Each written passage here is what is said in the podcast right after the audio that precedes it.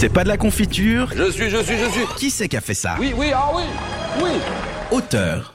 Et comme chaque semaine, Charlie revient sur l'auteur et là c'est sa première fois où il va nous parler d'une entreprise. Et oui, difficile de parler d'un auteur quand on parle d'un jeu vidéo, tellement le nombre de personnes travaillant dessus est énorme. Il est donc plus simple de parler du studio qui s'occupe de gérer la création de ce dernier. On va donc s'attarder quelques instants sur Rockstar Games. Cette société donc en charge de GTA. Elle prend son envol en tant que développeur et éditeur de jeux vidéo en 1998, après le rachat de la boîte britannique BMG Interactive par les New-Yorkais de Take-Two Take Interactive, une entreprise de distribution.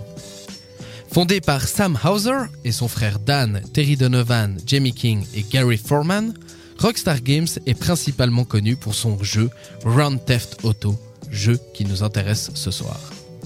Sam Hauser en est d'ailleurs le principal créateur. Rockstar Games s'est spécialisé pour ses jeux se déroulant dans un monde ouvert.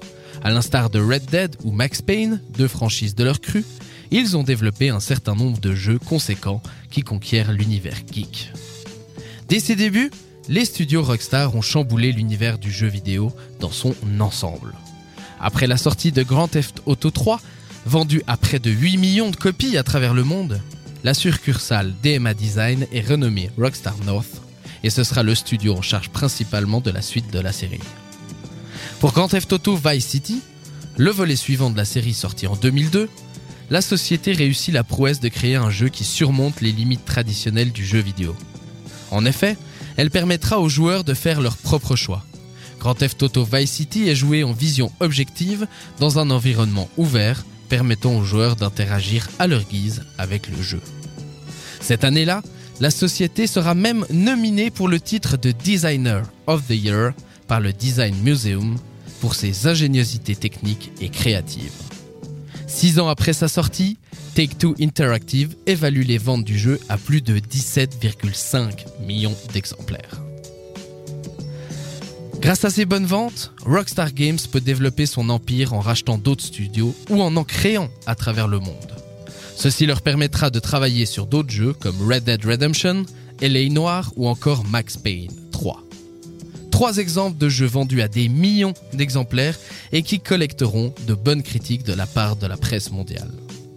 Bref, vous l'aurez compris, Rockstar Games a su se faire rapidement une grande place dans le monde du jeu vidéo et être reconnu par ses compères et la communauté comme l'un des plus grands studios. Lors de chaque sortie, les attentes des joueurs pour les jeux de la société sont grandes et la hype est souvent au rendez-vous tellement elle a su à plusieurs reprises faire preuve d'inventivité et révolutionner les jeux du genre. La société a tellement su révolutionner les codes qu'un de ses jeux a donné un nom à un style, les GTA-like. Comprenez donc les jeux dont le principe ressemble à celui de GTA, Grand Theft Auto, c'est-à-dire à un monde ouvert dans lequel le joueur est le plus libre possible. Mais bref, nous sommes là ce soir pour parler de GTA. Et l'aventure commença donc en 1997 grâce à la société DMA Design avec le premier jeu initialement appelé Race and Chase. Mais Sam et Dan Hauser, président de Rockstar Games, décident d'en changer le nom pour reprendre l'acronyme qu'on lui connaît. En 2015, la série compte un total de 16 jeux, dont 4 extensions et un épisode multijoueur. De nombreux acteurs et musiciens prêtent leur voix aux différents personnages comme Samuel L. Jackson, Phil Collins ou encore Axel Rose. Le jeu qui mélange un style d'action-aventure et de conduite est particulièrement controversé dû notamment à la violence présente et à laquelle il n'y a pour ainsi dire aucune limite. En effet, le joueur est amené à incarner des criminels évoluant dans des métropoles, voire même des États, fortement inspirés de villes réelles, afin de remplir diverses missions telles que des assassinats ou des vols de voitures. Bien que depuis le premier épisode, plus d'une quinzaine de jeux soient sortis, il n'existe dans les faits que 5 générations distinctes de la série, chacune ayant apporté son lot de nouveautés.